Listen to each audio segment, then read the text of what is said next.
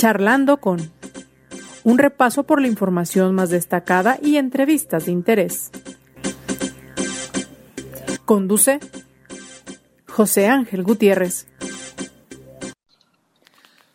Con el gusto de siempre le saluda su servidor José Ángel Gutiérrez y por supuesto también con la invitación de siempre que nos acompañe durante los próximos minutos. Iniciamos semana y la iniciamos ya con más noticias en lo que refiere al retiro de restricciones sanitarias. Prácticamente en el caso de Jalisco, desde donde llevamos a usted charlando con, pues ya también dijeron que el cubrebocas no será obligatorio ni en el transporte público, ya prácticamente en ningún lado. Y sin embargo la postura, por lo menos eh, así lo sigue pensando su servidor, y también otros actores de la vida pública así lo consideran, es que pues el que no sea obligatorio no significa que no se pueda utilizar o que esté prohibido su uso. Por el contrario, todo debe quedar en el ámbito de la responsabilidad personal. Abiertamente, también hablando en primera persona, he dicho que al visitar espacios eh, concurridos y cerrados, en lo personal seguiría haciendo uso del cubrebocas, más allá inclusive de la COVID, que todavía no termina, también puede evitarse otro tipo de contagios. Y en una de esas hasta los malos olores de algunos espacios y a la gente cochinona que también existe, porque nada aprendimos de esta pandemia. Y hay quien sigue escupiendo por todos lados y no teniendo las respectivas medidas de cuidado al toser, al estornudar, que deberían haber llegado para quedarse sin lugar a dudas. Pero bueno, queremos platicar con los expertos en la materia, porque mientras las autoridades dicen ya no hay restricción, la propia Secretaría de Educación en Jalisco dice que por lo menos para los planteles recomendarían que sí lo sigan utilizando, máxime que ya viene el invierno. La Iglesia Católica también se pronuncia y pide que se siga utilizando el cubrebocas también debido a la llegada del frío y junto con este del incremento de padecimientos en vías respiratorias. Yo saludo para platicar acerca de este tema al doctor José Ángel Reglanava, virólogo investigador de virus emergentes y reemergentes. ¿Cómo está, doctor? Qué gusto saludarle. Hola, José Ángel, un gusto saludarte y un fuerte abrazo a todo tu auditorio. A ver, doctor, de la polémica en este momento, tan solo para entrar ya en materia. ¿Cubrebocas sí, no? ¿Cuándo? ¿Bajo qué circunstancias? ¿Qué es lo, que, lo recomendable a partir de la visión de ustedes, los expertos? Sí, bueno, aquí hay que recordar Obviamente que los virus respiratorios se transmiten por contacto. Recordemos que se transmite a través de lo que son las gotículas de la saliva, principalmente de personas que están en una corta distancia. Pero también aprendimos mucho durante la pandemia que en el caso de COVID los aerosoles son de gran importancia esta transmisión, entonces por lo tanto el virus del SARS-CoV-2 se transmite por vía aérea. Entonces hemos aprendido bastante que el, uso del cubreboca ha disminuido el número de casos, entonces efectivamente el uso de cubrebocas en espacios cerrados y pocos ventilados, pues obviamente que es recomendable, ¿no?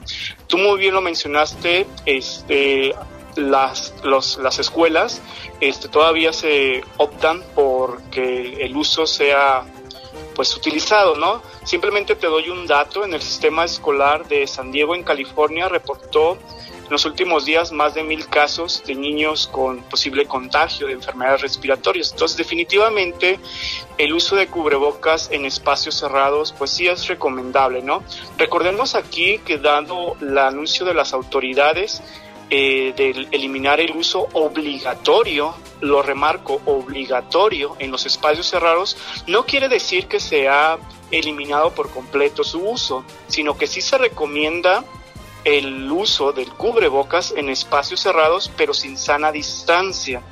Aquí, como tú bien lo comentaste, José Ángel, me parece muy oportuno tu comentario, donde debe de quedar el uso a al, al, al, al uso del cubrebocas de la misma persona, es decir, a criterio propio, saber cuándo y no usar cubrebocas. Ya habíamos dado ejemplos en, reiteradas ocasiones, pero simplemente te, lo recuerdo al público. Por ejemplo, si nosotros estamos en un concierto donde es un espacio cerrado, pero sin embargo es una gran concentración de personas, pues ahí el criterio de cada persona está abierto y, por ejemplo, ahí sería este, recomendado usar el cubrebocas, ¿no? Por ejemplo, los gimnasios, ¿no? Que realmente hay una gran concentración de personas y sabemos que estos espacios no están garantizados de un, de un filtrado de aire oportuno, ¿no? Entonces, realmente mientras no tengamos espacios ventilados y con filtros adecuados, pues sería recomendado todavía el uso del cubrebocas, ¿no?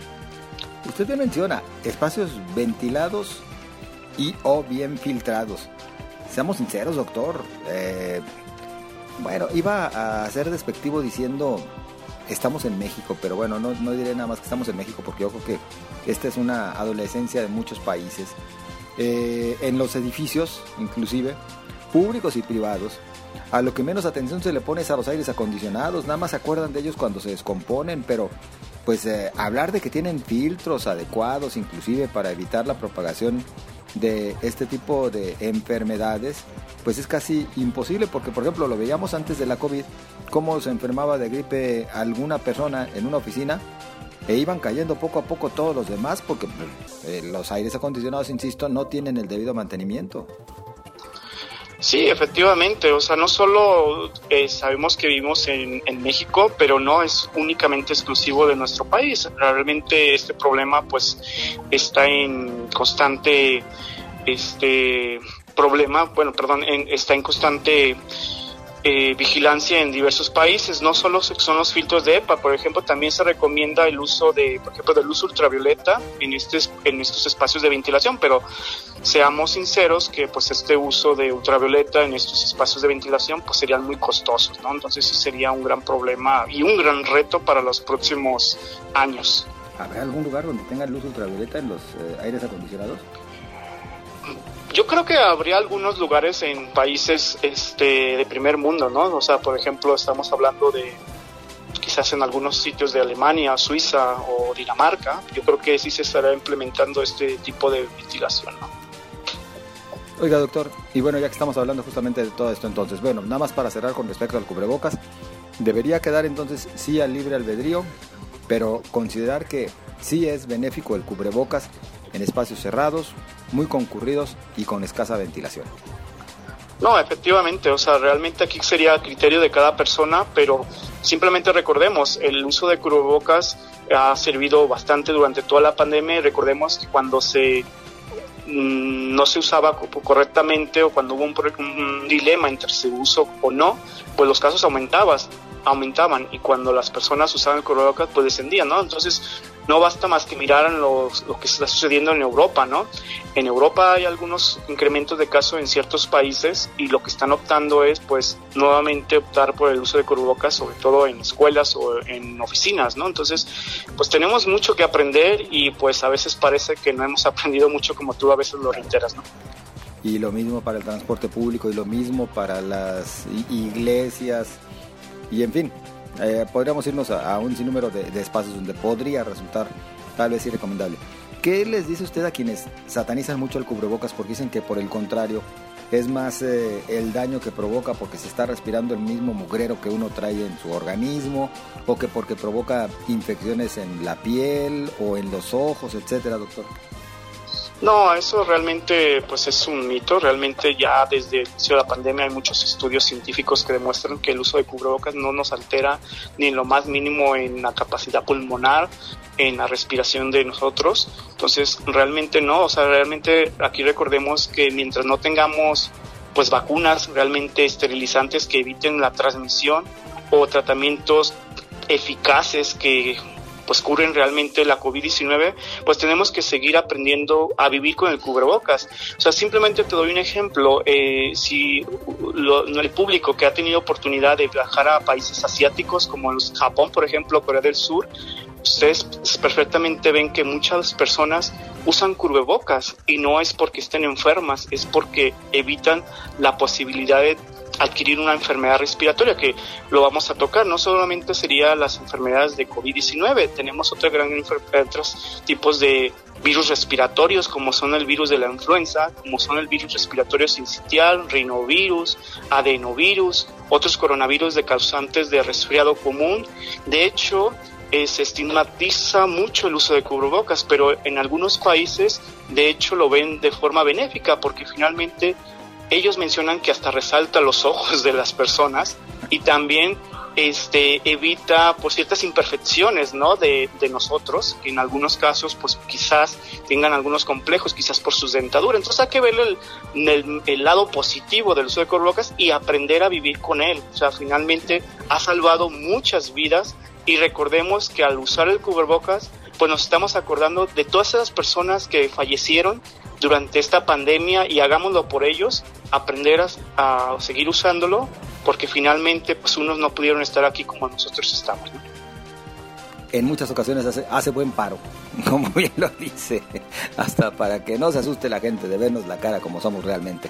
A ver, doctor, eh, ¿en qué circunstancias nos encontramos hoy en día y cuáles son las previsiones por lo que refiere justo a la COVID-19, justo a la influenza y a otros eh, padecimientos eh, virales. Doctor, ¿en qué etapa nos encontramos y hacia dónde nos dirigimos? Sí, bueno, en la cuestión de primero de la COVID-19, pues recordemos que ya una gran mayoría de la población mundial está vacunada, más del 68% ha recibido una sola dosis, en el caso de México más del 76% y un 64% de esquema completo. Recordemos que van a seguir apareciendo nuevas variantes, de hecho actualmente se habla de una nueva variante, que es de la variante de Pentágono, o conocida como la sopa de variantes. Esto significa que es una combinación de una gran cantidad de variantes al mismo tiempo. Sobre todo dos variantes, dos variantes de Omicron muy importantes que están circulando en Estados Unidos y en gran parte de Europa es la BQ1 y la BQ1.1. En algunos casos en Europa está asociado a aumentar el número de casos, sin embargo, no se está observando de forma dramática aquí en Américas y yo creo que lo podemos atribuir porque no nos ha afectado mucho lo que fue eh, en el caso de Europa estas es un número de contagios y hospitalizaciones en el caso de Europa. Sabemos que México pues y Estados Unidos fue efectivamente muy muy castigado por el número de casos y pues gran cantidad, gran cantidad de la población pues está prácticamente inmunizada una o hasta tres, cuatro veces he escuchado yo que personas han adquirido el virus y también por el número de vacunados que tenemos, ¿no? Entonces, pues realmente estamos en una etapa, digamos, todavía de descenso, pero sí me gustaría remarcar pues que todavía no es el fin de la pandemia y seguirán apareciendo pues nuevos casos y nuevas variantes y lo hilo con la, tu pregunta realmente en esta en este periodo que viene invernal pues no solo vamos a estar preocupados por casos de COVID-19 sino que efectivamente sí se espera quizás un, un, gran número de casos de influenza. Y esto por qué porque recordemos que los últimos dos años pues no hemos tenido una gran cantidad de número de casos de influenza, pero precisamente es por todas las medidas sanitarias y por el uso de mismo del cubrebocas. Entonces, sí esperaríamos tener eh, casos de influencia y casos de COVID al mismo tiempo, y aquí sería el reto para la, el sistema de salud para poder diferenciar estos casos, porque pues es difícil, ¿no? Aquí sería hacer pruebas moleculares para diferenciar si se trata de casos de influenza o de COVID-19, pero lo remarcaba, hay una gran cantidad de infecciones virales que se presentan durante la etapa de otoño, invierno. Recordemos que estos se presentan a partir de octubre, o sea, a partir del presente mes, pero su pico máximo oscilan entre los meses de diciembre y febrero, entonces hay que estar preparado y finalmente sabemos que la Secretaría de Salud en el estado de Jalisco y a nivel nacional pues ya está aplicando las vacunas contra la influenza, ¿no? Entonces invito a la población a que acudan por la misma no bajar la guardia en lo que refiere a la vacuna, tanto para la influenza y si se puede, si estuviera disponible también la de la COVID, doctor. Efectivamente. Pues sobre todo hay que tomarlo muy en cuenta porque pareciera que también esto de la vacunación ya bajó bastante en México, ya vemos cada vez menos campañas al respecto. Sí, así es, pero pues no es no es así, ¿no? O sea, simplemente como tú lo mencionaste, también es importante pues mencionar otro tipo de, de, enfermedades, ¿no? Como por ejemplo lo que estuvimos viendo hace unos meses, como son los casos de viruela de, mano, de mono, que pues finalmente no ha cesado, ¿no? Sigue latente, pero sí que es eh, alentador saber que pues los números de casos pues siguen en descenso al menos a nivel mundial. Oiga, doctor, eh, mencionaba usted hace unos momentos a propósito de las variantes, una que la definen como la sopa de variantes. ¿Esa es peligrosa? No, bueno, se ha visto asociada al incremento de casos en algunos países de Europa, por, por ejemplo, por mencionarte algunos, está Alemania, Francia y Reino Unido, pero lo que comentaba anteriormente, afortunadamente no nos ha llegado aquí a América como tal este ligero aumento, pero pues hay que estar monitoreando, ¿no? Recordemos que primero, pues lo que ocurre, el escenario en Europa, pues tarda un par de meses en verse reflejado aquí en, México o Estados Unidos. Sin embargo, pues no se ha visto que se asocie a mayor gravedad en los pacientes, pero sí quizás en evadir el sistema inmunológico eh, de las vacunas. Entonces aquí realmente lo importante es seguir monitoreando, seguir las personas pues usando el cubrebocas en espacios cerrados como lo comentamos y acudir a su vacunación completa. Recordemos que algo que falta aquí en nuestro país, esperemos que el próximo año ya tengamos acceso a las mismas, son las nuevas vacunas de nueva generación elaboradas de, por parte de Pfizer y Moderna, que son estas vacunas denominadas como bivalentes. ¿Qué significa esto? Es una vacuna que, de, característica de RNA mensajero que tiene la secuencia original del virus eh, original de Wuhan más la secuencia de la variante de Omicron BA4 y BA5 y por lo tanto se ha visto que estas nuevas vacunas bivalentes pues tienen una mejor respuesta ante los nuevos virus circulantes. Entonces ya se está administrando en Estados Unidos y en algunos países europeos. Esperemos que México pues nos llegue pronto, ¿no? Claro, esperemos que así sea. Pues doctor, como siempre, agradecidos por su orientación, su información y sus consejos. No, al contrario, José Ángel, pues muchísimas gracias y pues nuevamente reitero a la población seguir con las medidas sanitarias, uso de cubrebocas en espacios cerrados y pocos ventilados y sobre todo acudir por su vacuna de refuerzo de COVID-19 19, y acudir por su vacuna contra la influenza. Oiga, nada más cuál cubrebocas. ¿Tricapa ya alcanza a aliviar? Recordemos que los usos de cubrebocas, pues un, mínimo en espacios muy pocos ventilados y concentrados, un KN95 o como mínimo sería una, un cubrebocas de tricapa. Recordemos que los cubrebocas de, este, pues no nos van a evitar realmente pues que nos contagiemos como tal. Es decir, lo explico. Recordemos que un cubrebocas, si yo uso el cubrebocas, te protejo a ti y tu cubrebocas me protege a mí. O sea, ¿sí me explico? Claro, claro. Sí, por supuesto, es esta doble función, así es. Pues doctor, muchas gracias. al contrario, muchas gracias a ti, José Ángel, que estés bien. Hasta luego. Muy amable. Es el doctor José Ángel Regla Nava, virólogo, investigador de virus emergentes y reemergentes, miembro del Sistema Nacional de Investigadores. Bueno, ya lo sabe usted, tómelo en cuenta y tome sus propias decisiones. Y también esperamos sus comentarios, como siempre, a la orden en las redes sociales, en Twitter, arroba José Ángel GTZ, en Facebook, José Ángel Gutiérrez, la fanpage. Hasta mañana, pásela bien.